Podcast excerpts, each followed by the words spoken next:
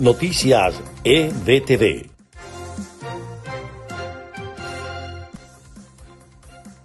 Este es el resumen de Noticias EBTV en podcast. A continuación, las informaciones del día jueves 4 de marzo. Les estaremos acompañando Freddy Machado y Susana Pérez. Comenzamos. El comisionado presidencial para las Relaciones Exteriores de Venezuela, Julio Borges, presentó nuevamente pruebas que incriminan a Rusia con el contrabando de oro venezolano bajo complicidad del régimen de Nicolás Maduro.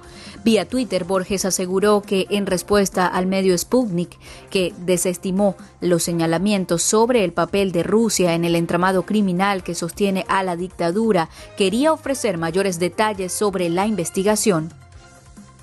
El gobierno de Mali desconoció si en su país se reciben lingotes de oro desde Venezuela para refinarlo e intercambiar divisas en efectivo, como denunció esta semana el comisionado presidencial de Venezuela, Julio Borges. Los países del Grupo de Contacto Internacional para Venezuela, auspiciado por la Unión Europea, rechazaron este jueves la decisión del régimen venezolano de expulsar a la embajadora del bloque del país latinoamericano y consideraron que es contrario al diálogo.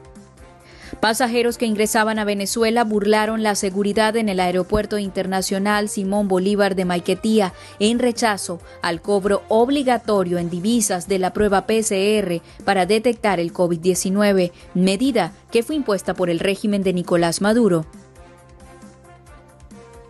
Ante la falta de un cronograma de dominio público con el Plan Nacional de Vacunación contra el COVID-19, estudiantes de las carreras científicas de la Universidad Central de Venezuela exigieron al régimen aplicar un esquema de prioridades que garantice a la inmunización a la población vulnerable.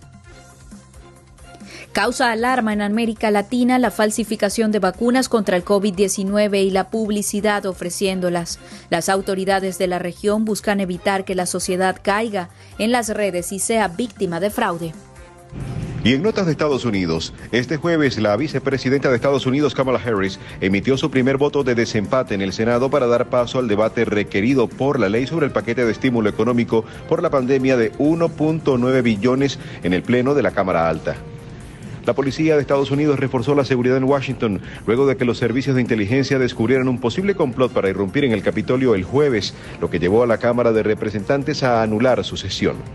El ex secretario de Estados Unidos, Mike Pompeo, no ha descartado presentarse a las elecciones presidenciales de 2024, según lo dio a conocer en una entrevista con Fox News.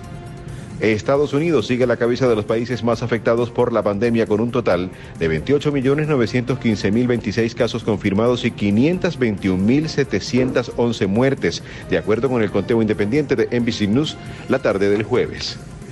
Los CDC insisten en que pese a la existencia de las vacunas, las medidas preventivas contra el coronavirus se deben mantener incluso el uso del tapabocas, esto en referencia a la reciente decisión que tomaron los estados de Texas y Mississippi al flexibilizar el uso de la máscara.